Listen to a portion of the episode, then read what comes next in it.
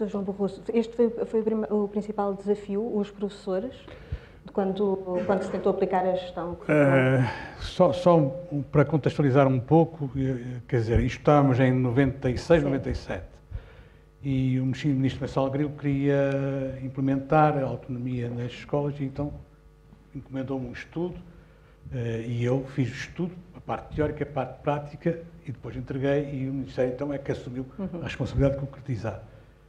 E, uh, e, portanto, a reflexão que foi feita nessa altura foi muito tentar mostrar, em primeira mão, que muita da autonomia que o Ministro pretendia dar à escola já era praticada pelas próprias escolas. E, e nesse sentido, eu distinguia na autonomia decretada e a autonomia construída. E a autonomia construída era uma coisa que se encontrava em várias escolas, não em todas as escolas, em vários professores, e que já vinha desde o princípio de, do século XX. Né? Portanto, quer dizer, em, sempre encontramos na, na, numa certa solidão que o professor tinha na sala de aula. Essa solidão era também o momento em que o professor estava com os seus alunos, enfim sós com os seus alunos, e que sentia que podia praticar uh, inovações e que muitos deles praticavam. E nós uh, ele tem aulas de, desde o preparatório ao superior e, portanto, sempre tive essa noção de que havia colegas, e eu próprio, que tínhamos possibilidade de praticar muita inovação, muita autonomia, sem sermos autónomos.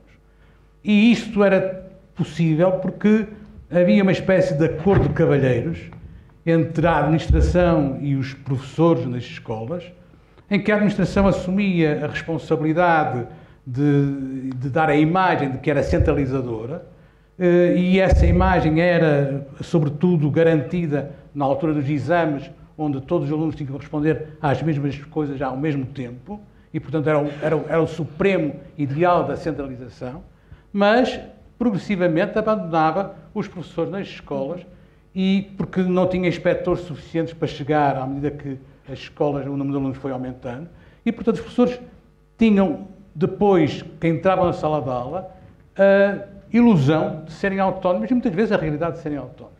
E, portanto, este conceito de autonomia construída é importante porque uh, a autonomia existiu antes de haver decretos sobre a autonomia.